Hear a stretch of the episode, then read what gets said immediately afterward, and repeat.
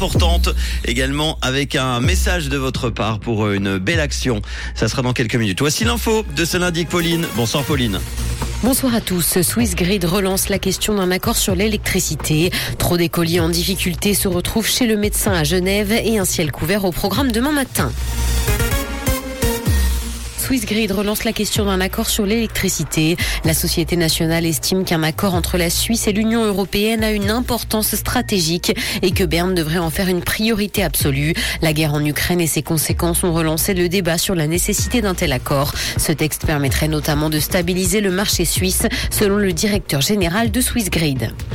Trop d'écoliers en difficulté se retrouvent chez le médecin à Genève. Les praticiens s'inquiètent de la hausse des consultations pour des raisons non médicales. Ils estiment qu'il y a un dépistage excessif des troubles du développement et rappellent d'ailleurs que chaque enfant évolue à un rythme différent.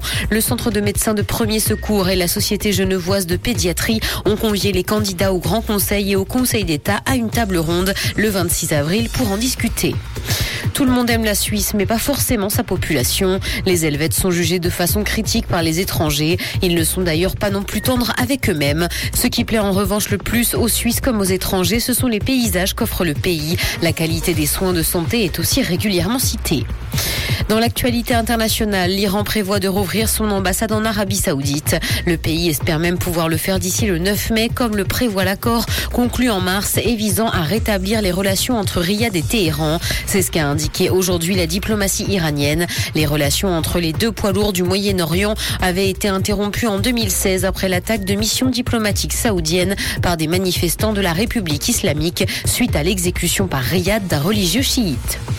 Environnement, les énergies solaires et éoliennes ont affiché des records dans le monde en 2022. Selon le think tank Ember, l'année dernière a été décisive pour le développement de ces technologies grâce à une forte croissance des énergies solaires et éoliennes. Elles représentaient 12% du mix énergétique en 2022, ce qui est un nouveau record. Les émissions de CO2 du secteur énergétique étaient cependant en légère hausse, mais pourraient baisser cette année.